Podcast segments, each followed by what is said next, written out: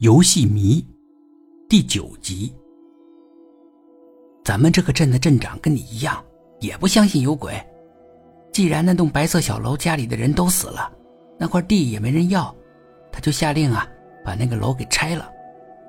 但是晚上嘛，就出事了。天天又忍不住往下说了，他瞧着东东，只是笑。东东的胃口完全被吊了起来。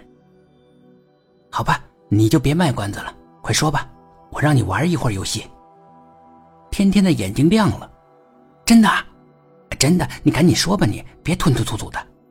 好的，好的，我不卖关子，我说。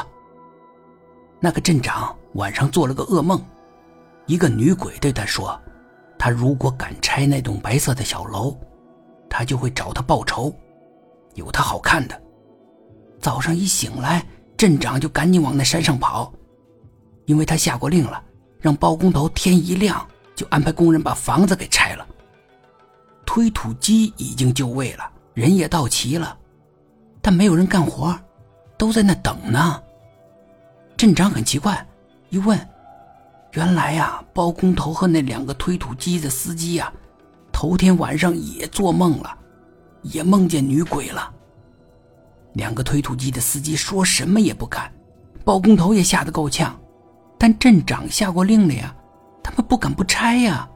没想到镇长到了现场又下令不拆了，大家这才松了一口气。四个人都梦到了女鬼，这真有点邪啊。看见东东在沉思，天天又交代东东：“反正啊，说什么也别靠近那个白色小楼啊，否则必死无疑。”天天认真的说。东东妈妈的后事需要办，还冷冻在殡仪馆，需要火化。另外，赔偿的事也要打官司。那辆肇事的大货车买了全险，但必须得打官司，法院判了，保险公司才会赔。小丽阿姨也确实不能信任，她天天忙自己的事，根本没时间顾及别的。接东东爸爸的电话也越来越不耐烦。时间。会冲淡一切的。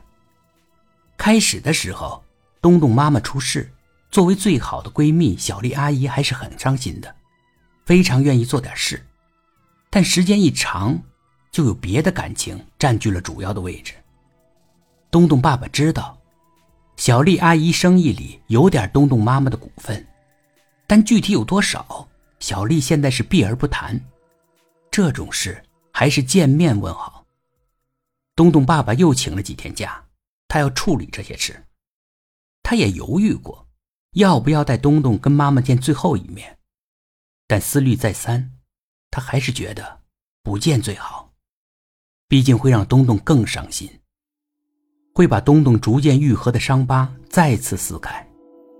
他也知道，他这样决定，东东将来长大了一定会埋怨他，但他也只能如此了。爸爸离开的这几天，东东却惹祸了。每个学校都有一个霸王，这个霸王以武力冷酷称雄，他也自以为他就是真正的学校的王，每个学生都是他的臣民，都得听他摆布，而且他的号召力也足够大，有几个小喽啰甘心跟他混，替他冲锋陷阵。这个镇上的小学也有个霸王。是镇长的外甥，连校长也不愿多干涉的。